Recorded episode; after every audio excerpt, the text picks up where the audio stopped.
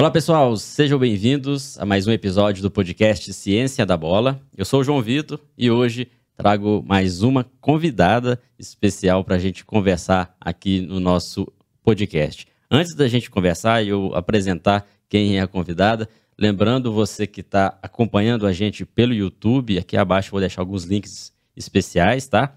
Mas quero destacar o trabalho que a gente tem em parceria né, com a Outlier FC, que é uma empresa específica em análise tática individual de atletas, parceira do Ciência da Bola. Então, aqui abaixo vocês conseguem conferir o trabalho específico da Outlier FC, ou vocês também podem acessar diretamente lá no Instagram, arroba OutlierFC, ok? Quem está no Spotify, está nos ouvindo, vai lá no YouTube. É interessante que vocês também se inscrevam no canal para receber os próximos episódios, as, as notificações e acompanhar todo o trabalho que a gente faz. E, claro, assistir o episódio de hoje, tá bom? Recados dados, a gente vai ter uma convidada especial. Já falamos aqui sobre análise tática, já falamos sobre treinamento, treinador, categoria de base, psicologia, preparação física e hoje a gente vai falar um pouco como que é o trabalho de uma fisioterapeuta, principalmente dentro do futebol. Para isso, uma convidada especial, que é gerente de saúde e performance da equipe do Cruzeiro, que é a Natália Bittencourt, uma grande experiência na área esportiva, uma fisioterapeuta, tem doutorado na área, então a gente vai falar muito sobre ciência, sobre saúde, performance e futebol. Obrigado pelo, pelo aceite de estar aqui participando, Natália. É um prazer ter você aqui. Obrigada a vocês, João. Parabéns pelo trabalho. Muito importante esse, esse incentivo e a inserção da ciência no futebol, porque a gente consegue elevar né, os níveis de performance com redução de lesões para os nossos atletas. Esse é o principal objetivo, né, da gente conseguir fazer ciência no futebol também. Também. É. Muitas pessoas têm aquilo na cabeça que a ciência está muito voltada à área de saúde. A gente uhum. sabe que não é bem assim. A ciência no futebol, ela contribui de diversas formas, né? Mas a área da saúde, preparação física, fisiologia, fisioterapia, uhum. realmente já está há bastante tempo no futebol, então a ciência está até um pouco mais avançada, vamos dizer assim, em relação até a alguns estudos e, uhum. ferramentas tecnológicas que ajudam no processo de análise, de avaliação e até mesmo de recuperação de atletas. Então, o papo hoje é justamente para a gente falar um pouco sobre isso. Mas antes da gente detalhar termos técnicos, queria que você falasse a sua atuação hoje no Cruzeiro, como gerente de saúde e performance na equipe profissional masculina, feminina, categoria de base. Como que é esse trabalho? É, especificamente, você coordena o setor de de todos os profissionais envolvidos com, a saúde, é isso? Isso. A gente tem, com a chegada do Ronaldo, né, com a SAF, e a implementação de todo um trabalho de, de gestão e um trabalho empresarial dentro do futebol, o primeiro movimento que eles fizeram foi mudar a, o paradigma dentro da área da saúde. Porque, classicamente, dentro do futebol, a gente tem o departamento médico como sendo o departamento que acaba chefiando todas as áreas é, da saúde. E com essa mudança, eles fizeram a implementação do departamento ou do núcleo de saúde e performance, que engloba a área da medicina, da fisioterapia, da nutrição e da preparação física. Então, basicamente, o meu trabalho hoje lá é fazer a integração das quatro áreas, que é um desafio, porque a gente precisa fazer a integração no dia a dia, ou seja, com processos, e, ao mesmo tempo, a implementação de processos novos baseados em, ci em ciência uhum. a partir desse, desse novo formato, né? a partir dessa interação entre as quatro áreas. Normalmente, então, em outros clubes, ou até mesmo no Cruzeiro, como você citou, era separado a, preparação física da medicina, por exemplo. Era, eram setores diferentes. Setores diferentes. E aí você tem uma integração muito pontual a partir de, de cases, né, de casos específicos. E na nossa rotina, não. Então, a gente tem, por exemplo, uma sala interdisciplinar que a gente tem todo mundo trabalhando junto, né? Os preparadores físicos, os fisioterapeutas, o nutricionista e até os médicos. Exatamente para facilitar essa integração é, entre as áreas. Realmente faz muito sentido, né? Sim. Você unir todas essas áreas, porque estão trabalhando ali com saúde, performance Exatamente. e a comunicação facilita muito. A gente sempre fala que o trabalho na comissão técnica ele é interdisciplinar, uhum. né? Em alguns momentos é até transdisciplinar, Exato. porque você tem que entender um pouco da área que não é da sua especificidade. Uhum. Né? O fisioterapeuta entender como o preparador físico faz o trabalho, Isso. não entender a fundo, mas entender como que é o processo, o médico entender como o preparador físico está dosando ali as suas cargas uhum. de treino, né? Então, é, é, essa foi a ideia principal de, de unir, né, a, em um departamento só, né? É, e o que você falou muito bem, assim, o modelo clássico é, imagina que a gente tem uma, uma linha é, é, linear mesmo de uhum. ações, né? Então você tem um problema médico, é analisado pelo médico e tem uma intervenção médica. Então esse é o modelo clássico linear de atuação. É, ou a fisioterapia tem um problema, analisa na fisioterapia e resolve na fisioterapia. Nesse modelo de saúde e performance integrado, a gente tem é, um conjunto de soluções e aí a resposta vai ser muito mais é, integrativa e resolutiva, porque o futebol é multidisciplinar na prática. Né? O atleta ele não consegue recuperar de uma lesão sozinho ou só com um profissional. Você tem que ter, de ponta a ponta do processo, diferentes profissionais com diferentes perfis. Né? Então, se eu tenho um problema de lesão, por exemplo, não é só um profissional que vai resolver e que vai atuar. Vão ser três, quatro profissionais que vão atuar em fases diferentes para que a gente tenha todo um processo tanto é, linear quanto transversal, né, quanto não linear do ponto de vista de análises é, dos critérios que esse atleta vai ter saindo de cada fase.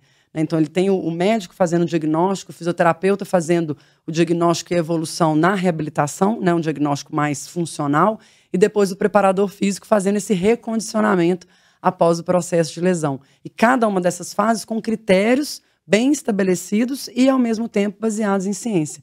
Então, essa que está sendo o meu grande desafio, né? São 120 dias aí praticamente full time para a gente conseguir implementar esses processos do profissional na base e no feminino. Um ponto interessante que você tocou é a importância da ciência nesse processo, né? Porque no futebol não é uma ciência, a gente sabe disso. E quando você fala da medicina, da preparação física, da fisioterapia, são ciências diferentes que são, tem alguma coisa ali parecida, se conversam, então é muito interessante mesmo esse trabalho de, de unir, né, de estar junto ali para otimizar o trabalho, principalmente na questão de performance dos atletas, evitar lesões. Auxiliar no processo de desenvolvimento, no caso nas categorias de base, né, e otimizar também a, com que o atleta consiga ter o seu alto desempenho durante uhum. a temporada. Você é fisioterapeuta. Sim, de formação. De formação é. fisioterapeuta, mas a, a importância né, de você estudar, de buscar conhecimento científico, também te permite ter é, facilidades para comunicar com outras áreas, né? Conta um pouco a sua trajetória de carreira mesmo, uhum. você tem doutorado na área, né? Você foi atleta? Sim, fui atleta de vôlei. De vôlei. Tive uma lesão grave, que é uma lesão de LCA. É, para quem está é, em casa, né, nos assistindo, sabe que é uma lesão de LCA do ligamento cruzado anterior, que é uma lesão muito grave nos atletas, que acaba afastando até nove meses dos campos ou das quadras, no meu caso, que foi o voleibol. E a partir dessa lesão, é, eu me interessei em começar a estudar, porque eu me, me tornei paciente de fisioterapia, uhum. né?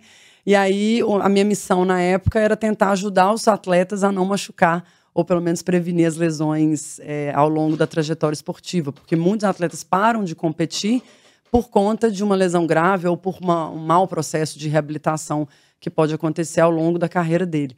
Né? Então, a minha motivação desde o início foi estudar fisioterapia, então eu formei aqui na UFMG, é, fiz a especialização em fisioterapia também, né, na fisioterapia esportiva na UFMG, mestrado e doutorado né, na área e fiz um pós-doutorado na Holanda, em Amsterdã, para poder aprofundar nas análises de inteligência artificial e machine learning para a prevenção de lesões no futebol. Então, eu aprofundei muito é, nesse, nesse tema, é um tema né, que está na moda, né, sim, machine sim. learning, exatamente para entender o contexto do GPS, né, então das variáveis de performance, na integração com as variáveis da fisioterapia.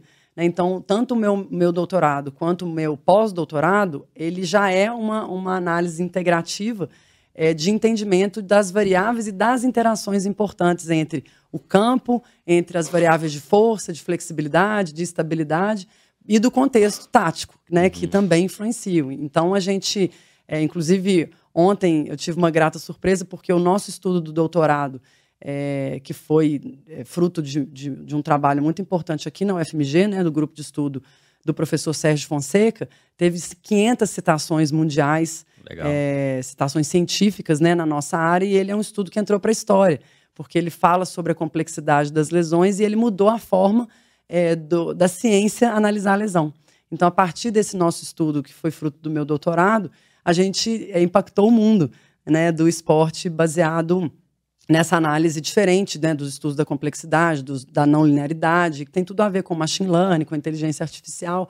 Então, isso foi, foi publicado em 2016. Então, já tem um tempinho aí que a gente está tentando impactar e, e melhorar a ciência a partir dessas análises de integração entre as áreas, que é o maior desafio. É interessante porque você, além de, de atuar, né, de estar no dia a dia de clubes, essa experiência dentro do esporte, você ainda contribui né, para o desenvolvimento da ciência dentro da área. Isso é muito interessante. Você foi atleta, então a paixão pela fisioterapia veio de uma dor, né? De uma veio dor, de uma, é. uma lesão que você teve. E depois disso você se encantou com a fisioterapia especificamente para trabalhar com alguma modalidade ou a fisioterapia é um esporte em geral? É, eu já- sabia que eu queria trabalhar com fisioterapia esportiva desde o primeiro dia da faculdade, assim. Eu lembro na, aula de anatomia, eu falei, um dia eu vou ser fisioterapeuta da seleção brasileira de vôlei, no caso, porque como eu era atleta de, de vôlei, aí eu consegui realizar esse sonho, eu fui fisioterapeuta logo recém-formada. Trabalhei no Minas Tênis Clube, que é uma grande escola para mim, trabalhei lá 15 anos como fisioterapeuta não só do vôlei, mas também das outras modalidades, porque no Minas são oito, né? Então é, é vôlei, basquete, ginástica artística, é futsal, judô, natação. Então é uma amplitude, são mil atletas, né? Lá no Minas Tênis. Então a minha experiência foi muito grande nesse aspecto. E lá também eu tive a oportunidade de ser gestora da área. Então eu fui gestora da área da fisioterapia esportiva, eh, comandando um grupo de 15 profissionais, com estagiários e, e- e- e residentes. E aí logo depois eu saio para o pós-doutorado e aí eu entro a fundo, eh, além de estudar o futebol, eu estou vivendo o futebol desde 2020, porque eu fiquei no Atlético como eh, coordenadora da fisioterapia na base e agora eu estou no Cruzeiro com a gerência das quatro áreas, né, da saúde e performance. E aí a gente consegue, então, eh, ter esse, esse panorama né, da construção, tanto da importância da gestão nos processos, quanto também da ciência. né? Então, Uhum. hoje, a nossa grande base é gestão estruturada dos processos e aplicabilidade da ciência na prática. Então, eu costumo muito falar assim que ser fisioterapeuta me tornou uma pesquisadora melhor e ser pesquisadora me, me tornou uma fisioterapeuta melhor. Né? E agora, eu sou, como gestora, né, eu, eu me capacitei para isso e aí eu consigo ter uma visão é, muito prática de ferramentas que nos ajudam a implementar processos empresariais e de gestão no, no dia a dia. né? Muito importante, né? Você falar que a ciência, né, a busca por conhecimento científico, a sua formação te abriu caminhos, né? E te abriu horizontes, né? Você consegue ver de diferentes formas. Muita gente acha que uh, entrar para o meio acadêmico às vezes vai limitar você só no meio acadêmico, e não é bem assim. Pelo exatamente, contrário, contrário, você tendo é, possibilidades, você vai conseguir observar de uma maneira diferente e encontrar problemas que às vezes no mercado tem algum problema que necessita de ser solucionado, que por ter essa visão você É. consegue perceber. E no esporte principalmente, Principalmente. que existe muito, assim, a questão de lesão, um atleta lesionado, ele traz prejuízo para o clube não só em resultados, mas financeiros durante a Exatamente. temporada. Então, tem que ter mesmo um aporte científico e, principalmente, quem vem de uma área acadêmica com uma formação de qualidade vai perceber isso, isso melhor. Uma coisa que é interessante, pessoal, vocês, vocês ouviram ela falando, né? Ela foi atleta de vôlei, ela é fisioterapeuta, fez pós-doutorado, trabalhou já em, em clubes como gestora, atualmente trabalha como gestora e também é empreendedora. né? Ela participou do programa Shark Tanks da Band, né? É isso aí. Com, com o aplicativo que vocês lançaram. Conta um pouco como foi essa experiência também de, de além de, de ser fisioterapeuta, gestora, é ser Professora. professora, cientista e ainda é também empreendedora. Como que É, foi o essa? FAST, que é o, é o nosso aplicativo que a gente desenvolveu em 2017, ele é fruto desse processo científico, né? Então, eu e a professora Luciana de Michelis, que também é da UFMG, terminamos o doutorado e a gente queria facilitar a vida do fisioterapeuta para ter um, um circuito de avaliações e de testes que a gente pudesse eh, levar a ciência para a palma da mão do fisioterapeuta, né? Para gente, eu costumo falar assim, o atleta é a nossa Ferrari, né? E o fisioterapeuta é um engenheiro mecânico que vai analisar, é, ba- balancear, alinhar, né? E ver onde que tem que colocar e tirar é, é, capacidades ali físicas, né? De força, detectar uma simetria. E o FAST ele veio a partir dessa necessidade de trazer a ciência para a prática do dia a dia do fisioterapeuta, né? Porque às vezes o profissional ele está na correria, ele atendendo muitos atletas e ele não tem tempo para se capacitar, ou para atualizar, ou para saber qual o melhor teste fazer para um jogador de futebol, ou um jogador de vôlei, é, ou um judoca. Né? Então a gente estruturou toda essa base científica de, de testes. É, ele é uma calculadora, então se você for fazer o teste comigo, eu, eu coloco os seus dados a partir de determinadas avaliações e ele já calcula para te falar se você está abaixo ou acima do esperado, né, para o seu esporte. E aí a gente desenvolveu, junto com, com também o professor Sérgio Fonseca, um algoritmo para falar se esse atleta tem um alto ou baixo risco de machucar a partir dos resultados e a partir do contexto dele em termos de carga, né, de demanda. Ele mesmo não pode fazer o teste, né? É, não, aí o fisioterapeuta que, que faz, aplica que no, no atleta, é. né? Então, o, o FAST hoje ele é usado por vários clubes de futebol, clubes multiesportes. A gente fez uma parceria até com a CBF em 2018 para aplicar nos atletas da seleção brasileira. Então, a gente fez uma análise junto com os fisioterapeutas da época. É, e foi, foi muito interessante porque a gente consegue, de fato, ter uma ferramenta científica e prática ao mesmo tempo, uhum. tecnológica, né? Então, é, ele é realmente inovador, porque a gente está em 2017, a gente começou em 2017, hoje a gente vê o boom que teve a área é, tec, de tecnologia, de aplicativos, de startup, e a gente tá com, vai fazer cinco anos aí no mercado e, e preparando para internacionalizar, enfim. Então a gente está a todo vapor aí para levar o, o, o melhor para o atleta. Eu sempre penso no final o atleta, né? Assim, o atleta precisa ter o melhor suporte da, da, das áreas, né, das Sim. áreas multidisciplinares. E muitas vezes o que ele precisa é de uma boa avaliação para saber qual é o melhor exercício para ele fazer. Então a ideia do aplicativo é exatamente isso, é a partir da avaliação ele sabe quais são os déficits dele, o que, que ele precisa melhorar, as potencialidades e o que, que coloca de fato ele de risco, é, em risco a partir do momento que ele vai fazer um futebol, um vôlei, um basquete, por exemplo. E fica é uma avaliação até mais reduzida, mais simples, Sim. vamos dizer assim, mais pontual para para facilitar e com embasamento científico, Perfeito. isso que é importante, né? Exatamente. É importante e, é, e é vale válido ressaltar isso, porque do ponto de vista geral, em termos de aplicativos de saúde, apenas 22% são baseados em ciência. Então, esse é um, é um grande diferencial do FAST, né? Quando a gente fez. E a gente pensou até o nome FAST, que é rápido, né? A, uhum. a sigla em inglês, porque tirar a ideia de que fisioterapia é algo chato ou algo lento para trazer algo que realmente possa ajudar o profissional de educação física, o técnico e, o, e principalmente o atleta. Né? Então, essa que foi, foi a ideia. É uma experiência excelente. Eu fico muito feliz da gente conseguir é, juntar a ciência com tecnologia para facilitar Sim. a vida é, do, do profissional, né? no final das contas. Então, 24 horas para você tá, tá sendo é. pouco, né? Muitas atuações. Muitas atuações, é. E... Mas é, é muito prazeroso, né? prazeroso né? Fazendo o que gosta, é. principalmente na, na sua área. E, com certeza já devem ter ideia, você já deve ter ideias para outras coisas, né? Sim. Mente de empreendedor já, já fica ali pensando, né? É, mas hoje, assim, o que eu, o que eu acho de mais interessante é, é conseguir, né, depois de 18 anos de formada, com essa bagagem tanto empreendedora, científica e prática, porque eu acho que tem, é, um, é um perfil bem híbrido, assim. A gente estava conversando né, da importância dos novos profissionais, os recém-formados, né? Hoje, o, o, profissional do século XXI é esse profissional multitarefas, né? A gente já tem isso é, nas novas gerações e isso nos ajuda a, a, resolver os problemas de uma forma mais criativa, né? Então, eu, eu, o Cruzeiro hoje ele está nesse processo é, de case né, no futebol brasileiro, possivelmente, né? Se tudo der certo, a gente subindo para a Série A, que é o nosso grande objetivo, que é onde o Cruzeiro não deveria ter saído, né? A gente conseguir mostrar de fato como que implementar ciência e processos é, ajudam no campo, né? No final das contas, reduzindo o risco de lesão e ao mesmo tempo melhorando a performance dos atletas. Excelente, é bom que e abre caminhos, né, para que outros clubes também Exato. vejam essa importância porque quem vai sair ganhando no final das contas, bem lá na ponta, é o torcedor. Porque Isso. ele vai ver um futebol de qualidade, com seus, seus ídolos em campo, em, em campo é. sempre, é. né? Em campo, mas em campo performando alto, Sim. né? Com, com, sem lesões, sem dores, sem problemas. O pessoal tem muitas dúvidas, Natália, em relação ao trabalho do fisioterapeuta no clube. A gente sabe que o fisioterapeuta ele eh, tem a, a função específica ali de recuperar os atletas, auxiliar no processo de reabilitação, né? Mas essa visão que você está trazendo é interessante porque também o fisioterapeuta, entendendo o trabalho do preparador físico, ele também pode orientar a evitar que aconteçam lesões. Isso.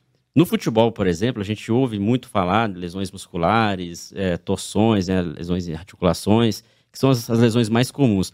Mas pensando ali no, no cenário de, de um fisioterapeuta mesmo, o quanto que é importante esse, essa comunicação com o preparador físico para dosar cargas, para evitar lesão? Qual que é o maior medo, assim, vamos dizer assim, do fisioterapeuta nessa questão de uma lesão específica no atleta? Você já tocou no ponto principal, que é a interação com o preparador físico. Assim, não tem como a gente fazer prevenção se não tiver o físio e o preparador totalmente integrado. Né? Então, assim, eu já, a gente historicamente é uma relação é, muitas vezes é, de atrito do físico com uhum. o preparador físico. Mas hoje, pelo menos na realidade do Cruzeiro, ela é totalmente híbrida, né? E totalmente de fato interdisciplinar, e às vezes até transdisciplinar, porque a gente faz muito na prática ali situações em que às vezes o atleta vai fazer uma atividade com o físio e daqui a pouco a próxima atividade vai ser com o preparador físico, né, na mesma fase do processo, por exemplo. Então hoje a fisioterapia é, ela mudou, né, é a fisioterapia do século 21. Então a fisioterapia do século 21 ela, é, ela é norteada primeiro pela avaliação, uma boa avaliação para ter um diagnóstico funcional do que o atleta precisa fazer em termos de força, mobilidade e estabilidade. Basicamente, esses três itens que nos guiam. É claro que dentro desses tem vários uhum, é, detalhes em relação a, a, esses três princípios básicos aí que a gente normalmente avalia. É, depois, a gente tem o processo de monitoramento. Né? Então, assim, a avaliação da pré-temporada, que é muito famosa, que todos os atletas vão lá, fazem um monte de teste, ela é fundamental, porque a gente, a partir dali, identifica o grupo de risco. Né? Então, os atletas vermelhos, os atletas amarelos e os, e os azuis, por exemplo, é, para a gente. O que seriam esses atletas em vermelho? Seria... São aqueles que têm um histórico de lesão grande, que têm algumas é, déficits de força, assimetria de força ou uma debilidade, né, uma, uma, um déficit de mobilidade grande. E aí a gente começa a classificá-los em relação à cor e a partir do, do, do, nível das lesões e do nível dessas assimetrias, dessas alterações que eles apresentam. Então a gente, a gente faz isso, a gente já faz isso é, é, continuamente há muito tempo. Então, eu particularmente faço isso há muito tempo, porque é, a minha, o meu mestrado, o meu doutorado foi no processo de avaliação. Então, basicamente desde 2008 que a gente já implementa esse processo de avaliação é, no Minas e agora e no futebol isso existe também, não é novidade, mas o grande processo é avaliou e implementa. Não adianta eu avaliar e guardar no papel e que muitas vezes o desafio é implementar, porque a implementação eu preciso estar alinhada com o preparador físico e com a própria comissão técnica. Né? Não adianta o fisioterapeuta avaliar e, o, e não ter a intervenção a partir daquela avaliação. Ou ter né? uma intervenção que não condiz com, que... com a avaliação, avaliação, exatamente. Então você tem a avaliação, a intervenção, que precisa desse trabalho interdisciplinar, e hoje o nosso grande diferencial é o monitoramento, né? que é são avaliações sequenciais de determinadas variáveis, que são, por exemplo, para a lesão muscular, a gente faz avaliação de força isométrica dos atletas, é, sempre né, uma vez por semana, de acordo com o calendário, e a gente começa a ter um, um, um entendimento do comportamento das variáveis a partir do jogo, a partir da, do, do nível de fadiga dos atletas. E aí, se a gente começa a identificar atletas em determinadas posições, com uma demanda no campo X e com uma assimetria Y, a gente já começa a criar esse perfil de risco que o atleta é, se acaba se colocando, né? Uhum. Até detalhes pequenos, por exemplo, o atleta é, é, tem filho, o filho acabou de nascer, vai dormir pouco, ele entra em alerta. Aí já, é um, já é um potencial risco ali. Exatamente, porque o sono é o principal mecanismo, junto com a nutrição, de recovery. Né? Então, assim, hoje a nossa grande batalha com os atletas é que eles durmam e comam bem. Parece até é engraçado, simples, né? Seria óbvio, né? Mas a gente precisa batalhar com eles, porque o celular acaba dificultando o sono, eles dormem muito tarde, tem o jogo do videogame. Então a gente tem que ajudá-los a criar uma rotina, e a gente fez isso, a gente faz um. um eu, principalmente, eu fico com os atletas para falar exatamente sobre isso. Então, a gente faz um diário de sono, eu faço uma explicação da importância do sono com os atletas, e a gente tem diversas palestras com os próprios atletas de forma educativa para mostrar para eles a importância dessas questões do sono, da alimentação, dos exercícios, uhum. do recovery. Então a gente a gente está o tempo inteiro é, é, levando a informação de, né, específica para eles e na prática, né, executando as informações que a ciência nos traz. Então isso é, um, é, é excelente. É interessante porque essa visão que não é do século XXI do fisioterapeuta, acho que muita gente ainda tem essa visão que o fisioterapeuta só age depois que acontece a lesão. Não é assim. Não é assim. É. Principalmente prevenir, porque como diz, né, antes prevenir do que remediar. Exato. Então, antes de acontecer a lesão, o, o, é o trabalho preventivo que é importante.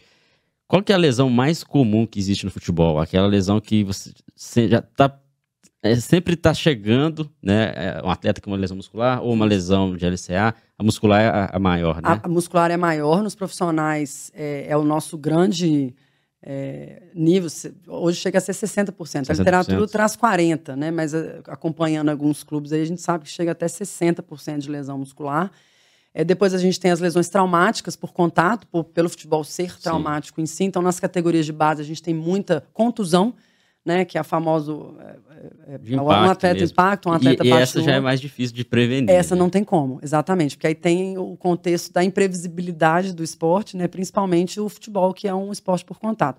Então, o nosso foco hoje da prevenção são as lesões articulares, né, que são as entorses de tornozelo e as lesões de joelho, os LCAs, que acabam assombrando aí os atletas, por, pelo fato de ficar nove meses sem, sem treinar, sem competir.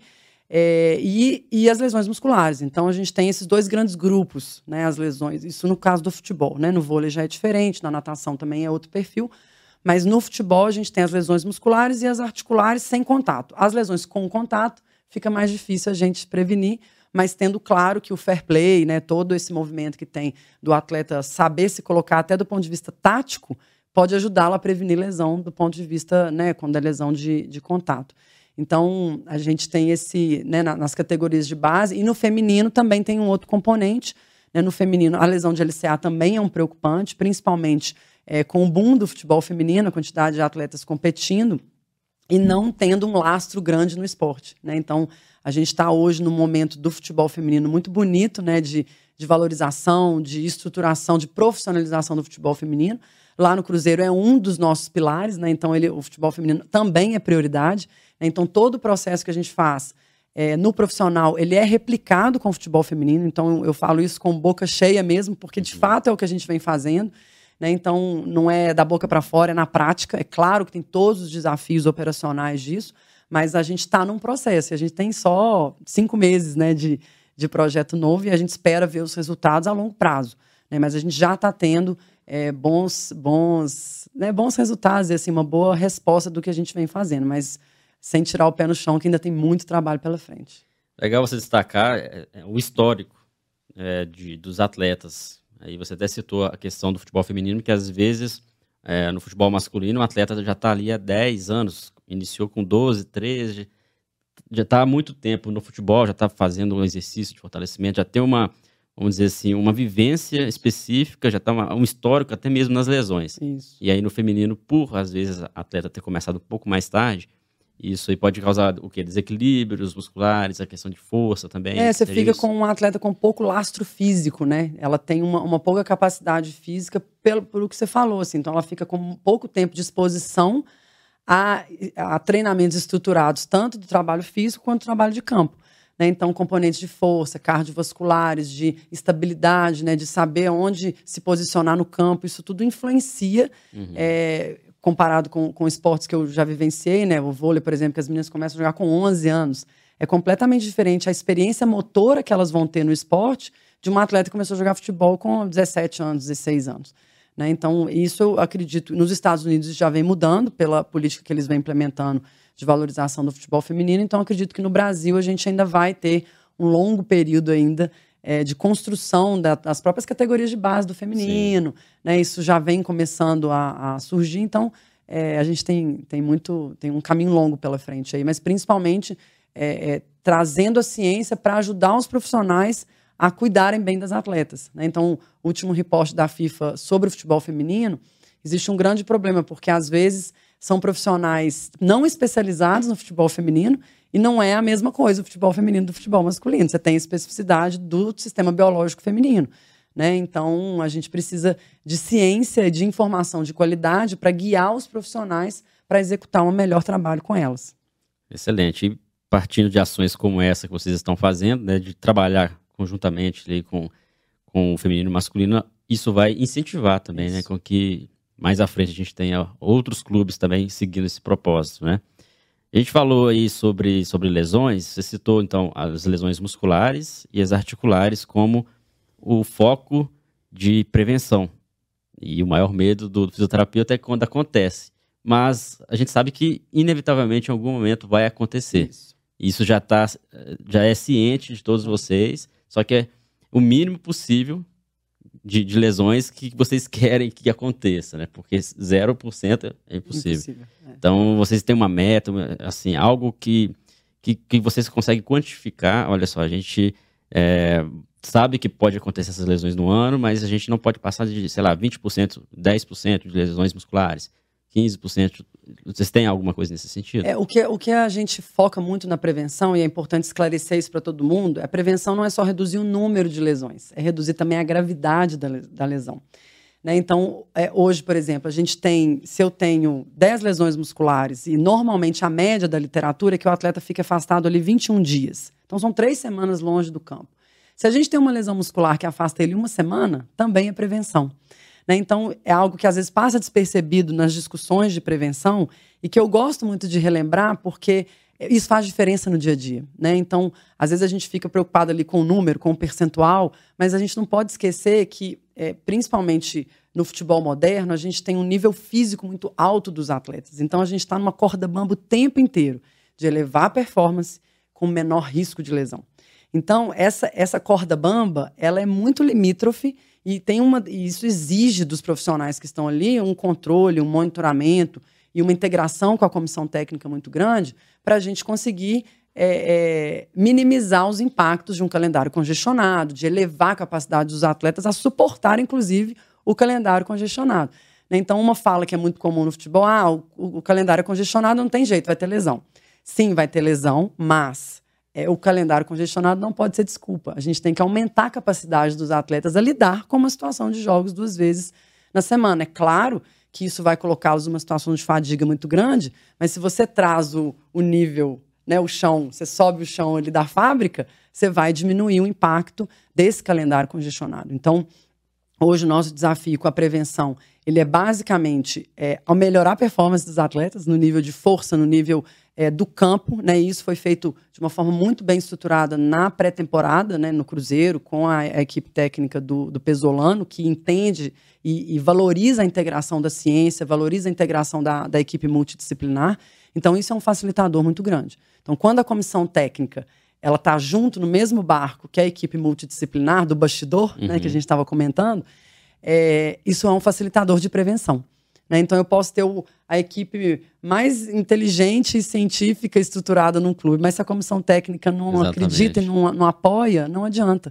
Né? Então, hoje eu vejo que, que as equipes e os treinadores estão com uma formação muito atualizada, né? e o, o canal de vocês e as, as, redes sociais, isso tudo ajuda né? A, a, a, compartilhar e a divulgar as informações do bastidor, né? para poder entender que o futebol ele, ele é no campo, sim, mas a gente tem que ter uma base é, para que o atleta aguente o campo e aumente a capacidade dele, que é o que a gente fala muito de capacidade de demanda. Né? Então, é, a, o que, que, é a capacidade de demanda? É aumentar a capacidade dos atletas para ele aguentar a demanda sim, da, sim. do esporte que ele pratica, no caso, o futebol. Né? Então, a gente não tem. É claro que a gente tem os níveis da literatura, então os nossos, os nossos, as nossas métricas elas são pontuadas de acordo com a UEFA, que são os maiores estudos de futebol no mundo, são os estudos da UEFA mas o F é diferente do Brasil. Né? Então não dá. É, adaptar para o nosso Tem que cenário, adaptar. Né? Então, assim, a gente ainda carece de estudos é, do futebol brasileiro. Então, é, eu sou uma grande defensora e acho importante a gente se unir é, para ter valores e dados do futebol brasileiro. A gente tem algumas, alguns é, profissionais de São Paulo que publicam, é, mas a gente precisa ampliar a quantidade de informações para ajudar no processo de prevenção. Então, mesmo que eu tenha literatura científica me dando um norte de que para 25 atletas tem que ter mais ou menos 16 lesões musculares, o nosso calendário é diferente, o laço dos nossos atletas é diferente, a nossa cultura é diferente. Então, eu não vou conseguir replicar exatamente o que acontece no cenário europeu. Mas, pelo menos, esse, essa métrica que você me perguntou é o que a gente tem hoje, baseado nos estudos europeus. Excelente. Isso que é importante, ter o conhecimento científico. É entender também ali do, do, cenário, entender do futebol, entender de, de, como que é a vida de um atleta. Você foi atleta, então você, você consegue unir isso tudo, essa visão ampla. Porque não adianta a gente ver ali o que o artigo produziu e tentar reproduzir exatamente igual. É. Esse é um erro que muitas pessoas cometem. Uhum. Talvez até muitas pessoas que às vezes colocam a ciência de lado, né? Falam assim, não, não, isso não funciona no futebol porque teve uma experiência ruim de um profissional que talvez tentou implementar exatamente igual o artigo não é bem assim, a gente tem que realmente entender todo o contexto. Uma fala importante também, é que até talvez o pessoal ficou em dúvida, porque você tem ali no clube a área de saúde, performance, e do outro lado tem a comissão técnica específica ali em tática, o treinador, a comissão toda específica ali do treinador. Então, quer dizer que existe esse link, né? Existe essa comunicação com o treinador, com toda a equipe, para facilitar e até a questão dos treinos, de viagens, jogador às vezes que apresenta algum problema, você já mostra para o treinador, olha, que evita que ele participe de, da próxima partida, ou pelo menos ali deixa no, na, no banco de reservas. Né? Então tem essa comunicação, né? Tem, ela é muito efetiva e a gente faz uma coisa fantástica, que é orientação da literatura científica, e que muitas vezes é difícil, que é decisão compartilhada. Então, a decisão compartilhada e a análise do risco, ela é na mesa com todos os profissionais Ótimo. e a comissão técnica. Né? Então, eu tenho um atleta que está com um risco de lesão, mas é um jogo importante. Quanto que a gente pode é, negociar para esse atleta jogar? Né? Ou é 30 minutos? É um tempo? É melhor não jogar? Às vezes o treinador fala: não, eu prefiro salvar ele aqui, recuperar ele aqui para eu ter numa sequência maior de jogos. Isso é maravilhoso. Né? É o que a gente fala de, de mundo ideal do trabalho com a comissão técnica e multidisciplinar. Então, hoje a gente consegue fazer isso na base também. Né, nos outros clubes que eu fazia isso era, é um desafio. Então, hoje, conseguir fazer isso no futebol é motivo de muito orgulho de todos nós e principalmente é, com a comissão técnica altamente preparada que a gente tem hoje no clube. E, e, eu, e assim, não é fácil porque é um processo de negociação, né? Então você está o tempo inteiro negociando e a gente também quer ganhar, óbvio. Né? Então é, é muito legal a gente conversar sobre isso, porque às vezes a ideia que muitos treinadores ou preparadores físicos têm é que o fisioterapeuta quer o tempo inteiro, ou o médico quer o tempo inteiro segurar o atleta é, é, fora de campo, mas na verdade não é essa, né? Quer que ele fique mais tempo é, campo, o, né? o fisioterapeuta do esporte, o médico do esporte querem ao contrário, querem fazer de tudo para que o atleta ou não saia e quando ele sair ele fique menos tempo, né? Então e, esse que é o nosso é o nosso exercício diário de como que eu posso rapidamente, o cara machucou, o atleta machucou, eu tenho que qual que é o melhor protocolo para usar para ele ficar menos tempo afastado e diminuir o descondicionamento físico. Isso é muito importante de ser frisado para todo mundo, né? Seja fisioterapeuta, preparador, técnico. A hora que o atleta machuca, todo o trabalho tem que ser feito para evitar que ele descondicione. Então, se eu tenho uma lesão muscular e atleta pode correr a determinada velocidade, nós vamos colocar ele para correr a determinada velocidade, que não vai sobrecarregar o músculo que ele lesionou. Então, a gente faz isso. Isso é uma mudança de paradigma, porque até então machucou, vai para a maca. Não, não é assim que a gente trabalha. Né? Então, isso já é uma mudança importante, né, que a gente vem fazendo isso desde. Tem dois anos que a gente já está implementando isso, baseado em estudos que mostram que correr e atividades precoces, exercícios precoces, não fazem mal. Pelo contrário, aceleram o processo do atleta. E principalmente diminuem o descondicionamento. É na hora que ele voltar para o campo, ele não vai estar. Tá, não vai demorar tanto tempo assim para recondicionar a parte física, né? E a gente sabe que no futebol e no esporte, tempo é, pode separar a vitória da derrota, né, ganhar um campeonato ou não, milhões né, estão envolvidos. Então a gente. É, e o torcedor, no final das contas, né, que é o que você colocou no início da conversa. Então eu acho que, que ter essa, essa clareza do processo é, é muito importante e a ciência é um, é um, é um facilitador. Né? Então ter essa sabedoria de qual momento implementar e analisar o contexto da implementação da ciência é um know-how. Isso não, também não é simples assim. Com né? certeza. É. Não, muito bom ouvir você falar sobre isso, porque um dos objetivos do nosso canal, aqui no Ciência da Bola, mais de dois anos que a gente está nessa batalha, de transmitir a importância de, de, como que é o bastidor do futebol, o quanto que a ciência pode contribuir para o torcedor, porque às vezes o torcedor pensa assim, não, não existe esse negócio de ciência no futebol, não, eu quero só ver a bola na casinha ali. É. E às vezes acontece o seguinte, de, de, o torcedor não entender por que, que um atleta, o ídolo da, daquela equipe, não está jogando, por que, que ele está na reserva, por que, que o treinador nem escalou ele para o jogo. E aí o torcedor fica pensando, poxa, não, mas ele tem que estar tá jogando. E um dos objetivos nossos também é mostrar, olha só, o torcedor também pode entender como que é o contexto, por que, que ele está sendo poupado, por que, que o treinador não deixou ele entrar, ou ele jogou só o segundo tempo, ou só o primeiro tempo, porque tem uma equipe multidisciplinar aqui que faz um trabalho legal, uhum. que se isso acontecer, você vai ver seu atleta, né, seu ídolo, durante mais jogos, a sua equipe aí conseguindo vitórias. Então é muito interessante você destacar, né, como que é feito lá dentro do Cruzeiro e com certeza espero que em outros clubes também Sim. siga esse modelo, né, e, e trazer a ciência. Né? Isso é muito importante, inovações principalmente, muito legal. Na base, como que, que funciona? Porque na base a gente sabe que é, é, um, é bem diferente do profissional, mas o trabalho tem que ser voltado especificamente também para o processo de desenvolvimento Isso. maturacional, físico, fisiológico do, dos atletas, né? Até porque uma lesão ali com um atleta de 14, 15 anos pode é, fazer com que ele nem chegue a ser um atleta profissional, vamos dizer assim, né? Como que é esse trabalho na base, especificamente? O trabalho da base, a gente tem uma responsabilidade imensa, por todos esses motivos que você falou. É, a base, é, eu ainda acho que é o, o, grande calcanhar de Aquiles do esporte brasileiro e do futebol. Então, às vezes, eu vejo é, muitos, é, a equipe muito disciplinar, muito sucateada por uma falta de investimento dos clubes nas categorias de base, é, por não entender essa importância da formação do atleta. Acha que é de um dia para o outro, o atleta sai de 15 anos e vai virar é, o Neymar ou vai virar um atleta importante sem ter esse cuidado. Né? Então, assim, eu tenho um, um, um, um, apreço, um carinho e um cuidado muito grande com a base, é, até porque o Minas é um clube formador, então eu, minha experiência lá de 15 anos, é, a gente tem, tinha um cuidado muito grande, porque a gente via, e eu cansei de ver isso, atletas de 12, 13 anos que depois viraram campeões olímpicos de seleção brasileira. Então, a gente sabe, eu vi isso acontecer ao longo desses meus anos aí de, de de formado. Então, é muito interessante porque é, a base, a gente tem que ter uma outra velocidade, né? E a negociação, às vezes, ela, ela não vai ser tão permissiva, né? Então, às vezes, um atleta da base, eu não vou considerar é, essa negociação para ele ir para um jogo, por exemplo. Eu vou vetar de cara, porque eu preciso que ele faça a reabilitação de forma é, criteriosa. Não que a gente não faça isso no profissional, mas às vezes no profissional você vai ter que ter uma negociação a partir do contexto né? Mas na base a gente vai ter que ter um cuidado para não colocar o atleta em risco de forma precoce. Né? Então, os critérios e a velocidade é diferente na base, sim. E principalmente o trabalho de formação que você falou.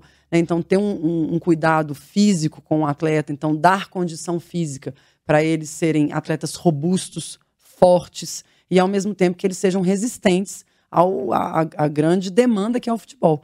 Né? O futebol mudou muito. A gente teve um aumento nos, anos, nos últimos anos de 30% das, dos sprints, das corridas em alta, alta velocidade. Então, a demanda física é muito grande hoje no futebol. Então, é, o cuidado desses atletas, até do ponto de vista cognitivo, né? de, de trabalhar com eles como cidadãos, né? entender que se eles não se tornarem atletas de futebol, que é o sonho de muitos deles, eles vão ter tido uma experiência que pode ajudá-los a ser pessoas melhores. Né? Então, o cuidado com o ser humano antes, antes do atleta. Do atleta, né? exatamente. Não, legal, muito bom saber também que, que o trabalho que vocês fazem está incluído também a base, porque o futebol não é só o profissional, um clube de futebol não é só o, a equipe profissional. A base é muito importante porque serão os futuros profissionais daquele clube ou de outros, né? Ou seja, vão estar contribuindo para o futebol. Para a gente fechar esse papo bem agradável, eu queria que você só passasse algumas dicas para um estudante de fisioterapia ou quem já trabalha com, com fisioterapia e pretende ingressar no futebol, não só no futebol, mas de repente em outra modalidade, trabalhar com fisioterapia esportiva, o quanto que a sua experiência já, já motiva né, uma pessoa a seguir, mas dicas principais mesmo para quem quer avançar nesse caminho. Primeiro, estude, Segundo, estude. Terceiro, estude. Bom, mas eu, eu, eu, sempre falo isso porque é, não tem como na nossa área, seja preparação física ou fisioterapia, a gente não ter uma boa base teórica é, e científica do que a gente vai implementar. Então, é, a minha é, orientação sempre para todos, todo mundo é faça uma boa, né, uma graduação, busque uma pós-graduação.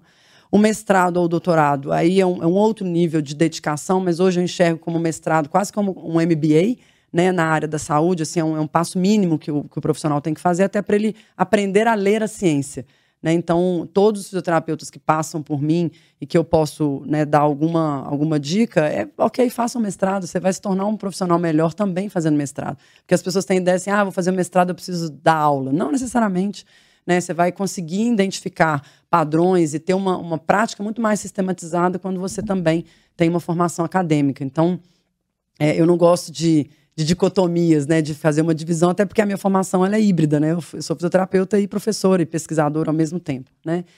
É, e se é, é, ter as experiências na área, né? Então ir em congressos, participar de eventos voluntários, né? Então participar de avaliações pré-temporadas dos clubes, entrar em contato com os profissionais dos clubes, saber se tem é, uma parceria com a universidade, algum trabalho voluntário que eles possam fazer. Então, a gente tem isso em vários clubes que eu passo, eu, eu tenho esse cuidado de dar a, a oportunidade para alunos participarem de avaliações. E a gente precisa de ajuda, né? Porque é muito atleta, Sim. tem que avaliar muita gente. Então, é, é, estejam atentos a isso, né? É, e, ao mesmo tempo, estudem inglês. É importante ter uma uma boa base de inglês para você ter é, autonomia para ler um artigo científico, é, escutar um congresso. Hoje a internet é um facilitador, então tem muita, muito material bom na internet, é, de podcast, é, de, de, de, YouTube, de vídeos, de congressos online de acesso, mas muitas vezes o acesso é em inglês. Né? Inglesa, né? Então eu, eu, eu acho importante. Eu não sabia inglês quando entrei na faculdade, eu aprendi na, na força. Né? Então a gente é, tem que sair dessa zona de conforto mesmo e, e ser cara de pau, né? Então, assim, tem que ir atrás. Sim. Você não vai ficar sentado, ninguém vai saber que você gosta de futebol. Você tem que correr atrás. Tem que... Eu sempre fui cara de pau. Eu perguntava, eu ficava esperando. É, o meu processo todo foi isso porque eu sempre tive muito, é, muito foco aonde eu queria chegar. Né? Então, você não pode ficar esperando alguém te falar, ah, vai nesse lugar ou vai não. Vai você, pergunta, né? se interesse. As pessoas hoje precisam ter proatividade. Então, eu acho que características comportamentais como proatividade, saber trabalhar em equipe, se comunicar bem é muito importante, né? E para é, finalizar, ser sócio da SONAF, né, que é a Sociedade Nacional de Fisioterapia Esportiva. Né? Então, você ter uma associação científica por detrás né, e, e, ser associado desses processos, você consegue ter um net network importante, estar tá sempre atualizado, estar tá próximo das pessoas que também são é, da área esportiva. Né? Então, é, eu, eu gosto sempre de, de ter essa, essa visão ampla né, do, do, do, profissional, tanto na área científica quanto do networking, que, tá, é sim, fundamental. Sim. Né? Então, é, a, gente, a gente tem, um, uma, tem que ter uma clareza de que as pessoas fazem parte, essa rede faz parte de você conseguir se, se atualizar e estar tá nas oportunidades corretas. Mas, principalmente, você tem que se capacitar. Né? Porque não é só conhecer pessoas, você também tem que ser bom tecnicamente. Né? Então, eu acho que você tem que ter essas do, os dois braços, né? O sim, braço sim da, do, do, de conhecer as pessoas, estar nos, nos, congressos, se apresentar e, ao mesmo tempo, ser um bom profissional. E aí, para ser um bom profissional, você tem que praticar e estudar. Não tem fórmula mágica. Não basta apenas ter o diploma e é. gostar do futebol. Não. Você tem que ter competências além disso, né? Exatamente. Com certeza. Dicas valiosas aí para você que, não só você fisioterapeuta, você profissional de qualquer área que pretende trabalhar com futebol, pretende desenvolver na carreira, são dicas importantes. Como que a gente te encontra nas redes sociais, Instagram? No Instagram é Natália Bittencourt Underline Físio, né? O meu principal meio profissional aí de, de comunicação. E também no aplicativo Fast, tem um material muito bom lá, é o, é o Fast, App Fast, é, no arroba App Fast, né? Então a gente consegue, lá tem muito material de avaliação, de fisioterapia, material científico. Então é por aí mesmo. Legal. Vou deixar o link aqui abaixo, tá? Do, do perfil da Natália, quem quiser seguir, acompanhar o trabalho que ela desenvolve lá e também acompanhar outros trabalhos, que além do aplicativo, você também ministra alguns cursos dentro da área, né? Isso, a gente, eu faço um curso de avaliação, então a gente, é a parte prática, teórica e prática da avaliação, o aplicativo e as aulas. Eu tenho muito material é, é, ao longo desses anos, né, principalmente online, então tem a certificação do FES com 180 horas só em fisioterapia esportiva, então tem muito material rico aí que já foi é, é produzido ao longo desses anos aí. Não, legal. Natália, obrigado. Sua participação aqui ilustrou muito bem o, o trabalho que, que é feito lá no Cruzeiro, principalmente na área específica de saúde. Espero que o pessoal tenha gostado. Surgindo dúvidas, entre em contato com a Natália, vai, vai atender vocês aí da melhor forma, com certeza. Obrigado, Fica o convite João. aí para outras oportunidades, tá bom? Com certeza, estou aqui à disposição. Obrigado mais uma vez pelo convite, foi excelente. Valeu, pessoal. Obrigado novamente pela audiência de vocês. Quem está no YouTube, aqui abaixo, eu vou deixar o link aqui de, do nosso parceiro Outlier, Outlier FC, tá? Você que, que quer entender um pouco mais sobre análise tática, o nosso grande parceiro. Então, aqui abaixo tem um link para vocês acessarem o conteúdo específico deles, tá bom? E claro, não esqueça de se inscrever. Quem está no Spotify, marque como favorito. E também vá lá no YouTube e inscreva no nosso canal. Até o próximo episódio com mais um convidado aqui no Ciência da Bola.